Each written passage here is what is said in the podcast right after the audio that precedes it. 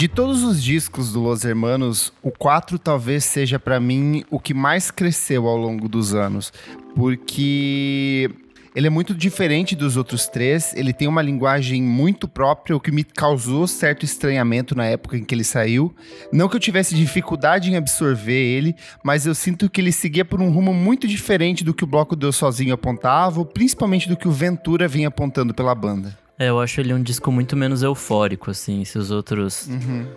Os outros dois últimos, principalmente, iam para essa coisa, tipo, um pouco mais festiva, talvez. Esse é um disco um pouco mais, tipo. É, não sei dizer, mas contemplativo. ele. Contemplativo. é uma ótima palavra, exato. É. Ele, é, ele é bem e, mais e é calmo, assim, ele vai. Sim em ondas, assim. E é engraçado porque ele é, é, claramente dividido em duas metades, uma do Rodrigo Amarante e uma do Marcelo Camelo, e eles trazem nessas duas metades é, um esboço do que seria apresentado por cada um deles em carreira solo. Total. Seja o Rodrigo Amarante, antes, anos mais tarde, com o Cavalo, ou mesmo em alguns elementos mais ensolarados que foram apresentados com o Little Joy, em 2009, mas principalmente o Marcelo Camelo no uso de temas mais acústicos, o violão de nylon, Nylon, eu sinto que é uma atmosfera muito diferente. É claramente tipo uma entrada pro Marcelo Camelo em carreira solo, no que ele viria a produzir com o Soul alguns anos depois. É, eu também acho. Esse disco, né? Ele tem muito cara de disco de despedida, assim, tipo. Sim. Eu não sei se eles já sabiam que eles iam acabar em algum momento num futuro breve, mas tem muito cara, tipo, ah, essa é minha vibe, deixa eu fazer isso aqui e tal. Sim. E cada um no seu cantinho foi fazendo uma coisa. E é engraçado que o Camelo acho que tem sete composições nesse e o Amarante tem, tem cinco. Então você já vê também, é uma coisa que o, o Camelo produziu muito mais, né? Que o, que o Amarante pós Los Hermanos. Então acho que todas essas pistas já estavam dadas meio que ali, assim, tipo. Mas é engraçado que, ainda que eles caminhem por caminhos muito diferentes, por exemplo, o Amarante ele vai para uma coisa mais ensolarada, uma coisa mais é, menos contemplativa, menos intimista do que é o Camelo. Só que em vários momentos ao longo do disco, esses caminhos se cruzam. Por Sim. exemplo, quando você cai em Os Pássaros, é uma música tristíssima e ela é do Amarante. Tipo, eu acho que é o Amarante em um dos momentos de maior melancolia de toda a carreira do Los Hermanos ou da própria carreira dele. E o Camelo, por outro lado, ele vai cair numa música que é muito bonita, que é Morena, que é uma canção de amor lindíssima, de uma entrega emocional dele que é muito bonita. Então eu acho eu gosto de ver o quanto esses dois universos vão se entrelaçando de um jeito muito interessante. Outra coisa que eu acho engraçado é que, embora ele seja um disco mega contemplativo, ele é um trabalho repleto de participações especiais. A gente tem o Fernando Catatal tocando em Fecimar, a gente tem a percussão de Stefan San Juan, a gente tem o Gabriel Bubu, que é velho parceiro da banda, a gente tem um time com vários instrumentistas, que é todo aquele naipe de metais que sempre é muito característico do Los Hermanos, só que adaptado de um jeito diferente. Talvez ele cresça um pouco mais em músicas como Horizonte Distante, Só que ele é um disco com muita gente trabalhando por trás e principalmente o Cassim, que era o produtor que havia trabalhado com eles no, no disco anterior, o Ventura, e que ele consegue de um jeito brilhante amarrar esses dois universos criativos que são muito distintos dentro de uma obra que acaba sendo muito homogênea dentro do propósito dela, né? Cara, sim, concordo. E eu tenho que dizer também que eu achava eu lembrava desse disco sendo muito mais triste do que ele realmente é. Eu achava que ele era uma puta bad do caralho. Ele é um pouco, mas tem alguns momentos de, de euforia também no rolê, Sim. assim, tipo.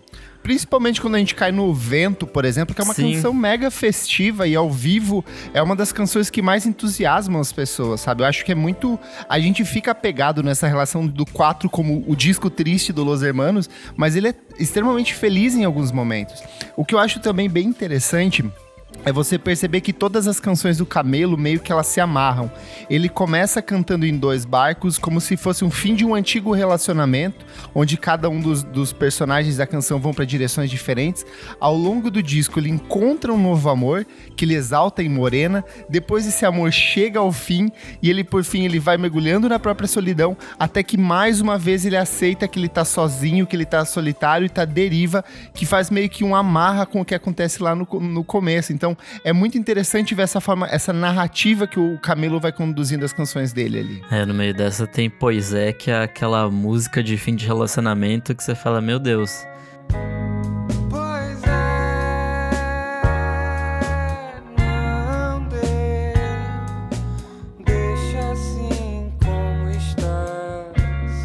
Tira essa faca daqui que tá doendo. A sequência final do disco, que é Sapato Novo, Pois é, é de lágrima, eu Sim. acho assim brutal, é de uma dor dilacerante. Os versos são alguns dos versos mais bonitos e tristes já compostos pelo Camelo, e tem até uma teoria de que esse eu lírico, ele passa, é um processo de, de, de despedida e suicídio do, do, do, lírico no final, assim. Tem algumas teorias Caralho. envolvendo esse personagem que começa solitário, encontra amor e sofre de novo e ele encontra na morte um desfecho é, um desfecho único, assim. Então acho, acho interessante essas teorias que vão se criando em cima das histórias das canções do Los Hermanos. Nossa, muito trágico, muito século XIX isso, né? Tipo. Outra coisa que eu acho interessante nesse lírico do, do Camelo nesse é que a todo momento ele tá citando o mar como alguma coisa muito presente, assim. Eu sinto uma coisa meio Caíme, sabe? De Sim. não exatamente desse, desse rolê de pescador e tal, mas tipo de desse contato do mar e, e direto ter alusões a isso dentro das músicas, assim. Eu vejo o mar nesse disco como um componente de mudança, de, de, de você tá sempre em movimento, de uma, hora ele fica mais turbulento, hora ele ameniza, então eu vejo o mar como esse componente, assim, é, é, um, é, é um elemento quase vivo dentro do Sim. disco, jogando o lírico para as diferentes dimensões. O próprio fato de ele abrir com dois barcos me, me reforça muito essa sensação, sabe? E o mais curioso é que ele é o disco mais enxuto do Los Hermanos, são 12 músicas, só que eu tava lendo algumas entrevistas do Bruno Medina na época, ou textos que ele escreveu também, ele fala que eles compuseram muitas faixas para esse álbum, só que no fim das contas eles falaram que eram essas 12 as que definiam a estética do disco, definiam o que exatamente era esse disco.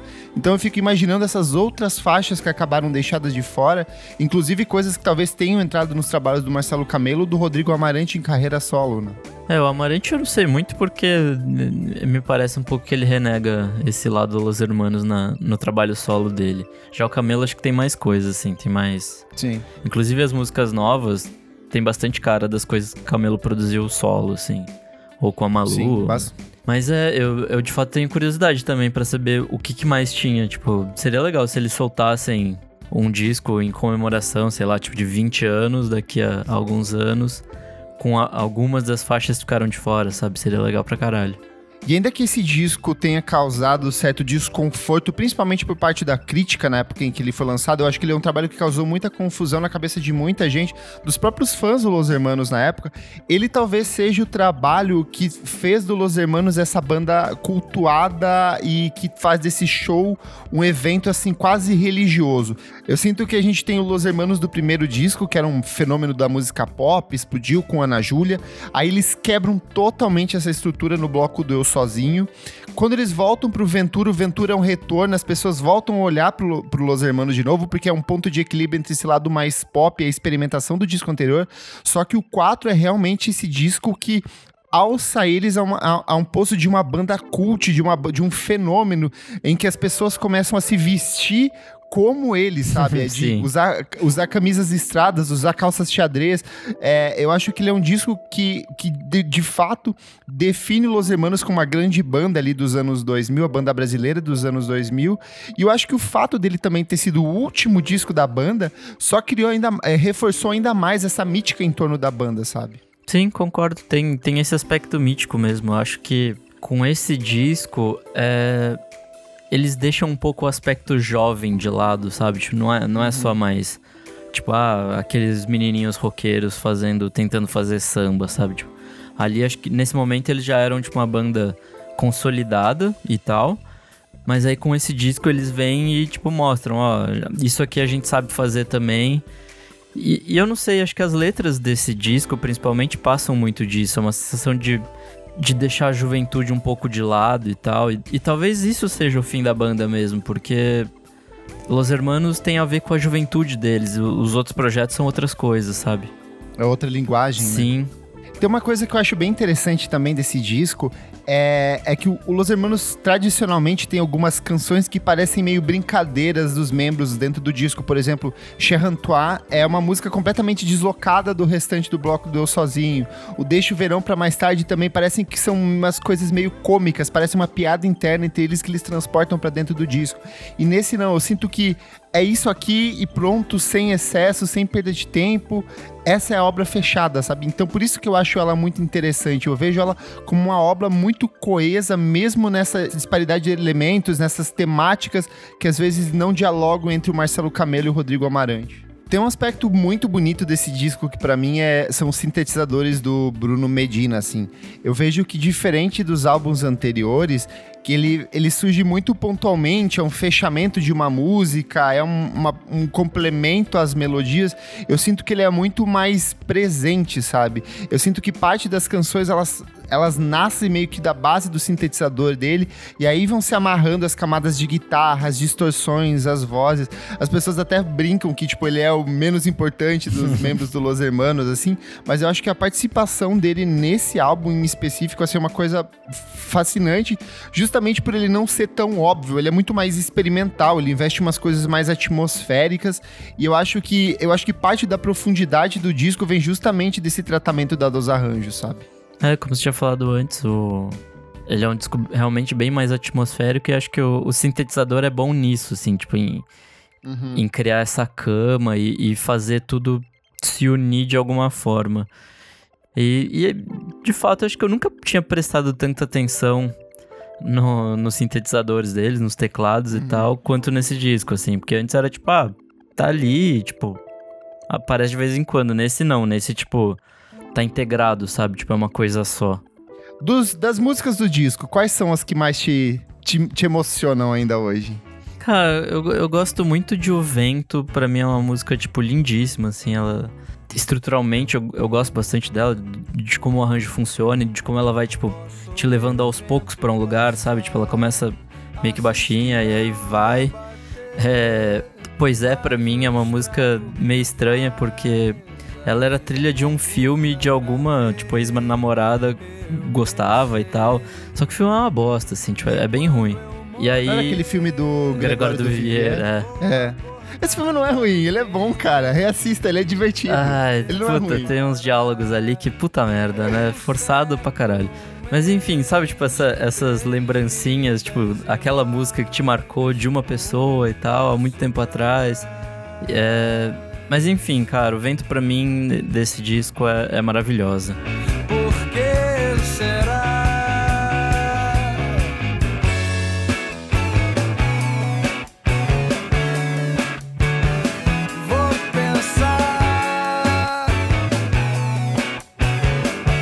Qual é a sua preferida? Ah, pra mim são várias. Eu acho que junto com Ventura talvez seja o trabalho que eu mais ouvi da banda. Eu acho que pros dias tristes, Os Pássaros é perfeita. Sim. Ela é muito densa, ela é melancólica, ela tem aquelas guitarras que são meio arrastadas, assim.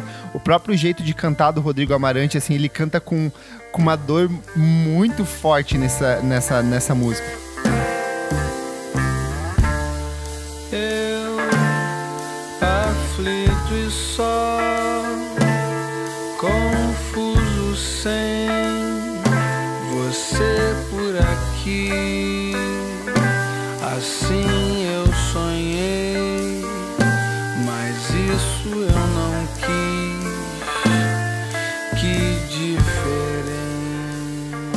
Inclusive, só um, um, parênteses, acho que vale a pena falar da escolha de timbre nesse disco, que é uma coisa que até Sim. então não tinha esse cuidado. Eu acho que o mesmo. Não, é bem diferente. Mesmo Ventura, que é um puta disco, muito bem feito, não tinha esse cuidado de, tipo, de ter uma orquestração muito bem arranjada, sabe? De, de escolha de timbre na medida certa, sabe? Mesmo as guitarras, elas são muito diferentes de tudo aquilo que a banda tinha trabalhado. Elas são muito mais atmosféricas, Sim. elas quase tendem ao pós-rock em alguns momentos, sabe? Faz sentido. Então eu acho bem interessante esse tratamento dado ao disco.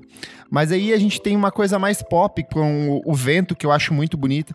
Condicional é uma das músicas que eu mais gosto, principalmente porque ao vivo era o Amarante solto tocando a guitarra. Ele é um puta guitarrista, as pessoas às vezes esquecem isso. E ele mandava benzaço com, com essa música, chegava a estourar corda de guitarra, era uma apresentação muito incrível. Mas essa, a trinca de fechamento que envolve sapato novo, pois é, e principalmente é de lágrima, quando ela faz aquele crescente com todas as orquestrações, e daí vem a distorção, e daí vem o sintetizador do Bruno Medina, e a bateria do Barba, assim, na medida certa, é tudo muito perfeito, assim. Quanto mais eu ouço esse disco, mais eu fico apaixonado por ele. Eu acho ele um trabalho muito bonito mesmo. E uma pergunta aqui, por que, que você acha que o, que o Ventura não cresceu tanto nesses anos para você quanto o 4? Eu não acho que o Ventura não cresceu tanto. É porque eu, eu, eu, acho o Ventura um disco que ele se mostra por completo de cara. Eu ainda acho ele o melhor trabalho do Los Hermanos, sabe? É que eu, o, o 4 tem essas particularidades, esses ruidinhos, essas guitarras, essas vozes que vão surgindo e desaparecendo ao longo do disco, que ela me causa um fascínio muito grande. O Ventura, ele é maravilhoso, ele é completo. para mim, ele é o grande disco dos anos 2000 em termos de música brasileira, é o trabalho que mais influenciou outros artistas.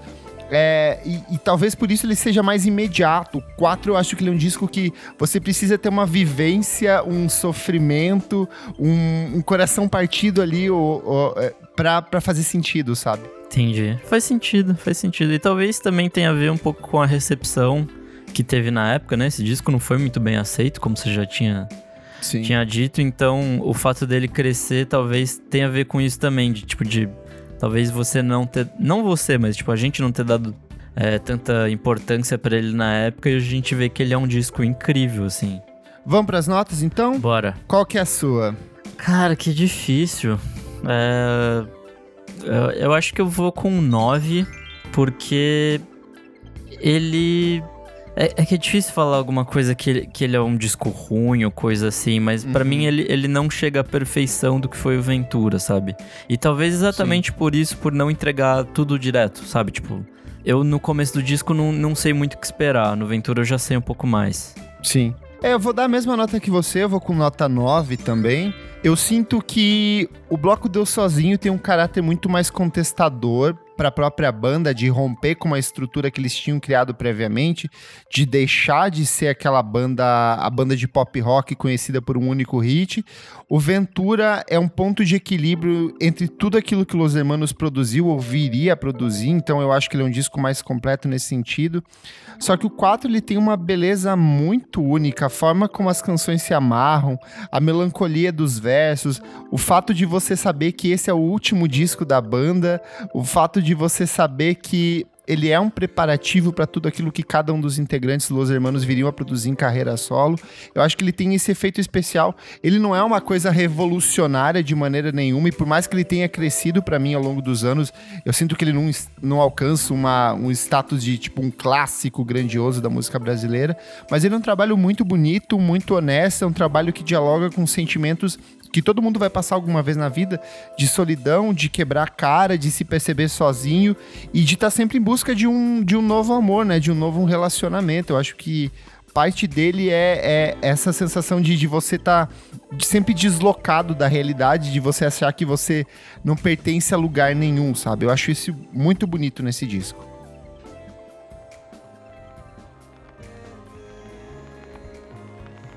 Clássicos VFSM é um projeto paralelo do podcast Vamos Falar Sobre Música. Se você quiser ter acesso a outros programas exclusivos ou trabalhos lançados com antecedência, apoie o nosso podcast em padrim.com.br barra podcast VFSM. Por apenas R$ reais por mês você participa do nosso grupo fechado para assinantes no Facebook, assiste às gravações ao vivo dos programas e tem acesso a materiais lançados com muita antecedência. Eu sou arroba Klaberfac no Twitter e no Instagram. Eu sou arroba Silva no Twitter, Nick Silva no Instagram. Não esqueça de assinar o nosso podcast nas principais plataformas de streaming e seguir a gente em arroba podcast VFCM em qualquer rede social.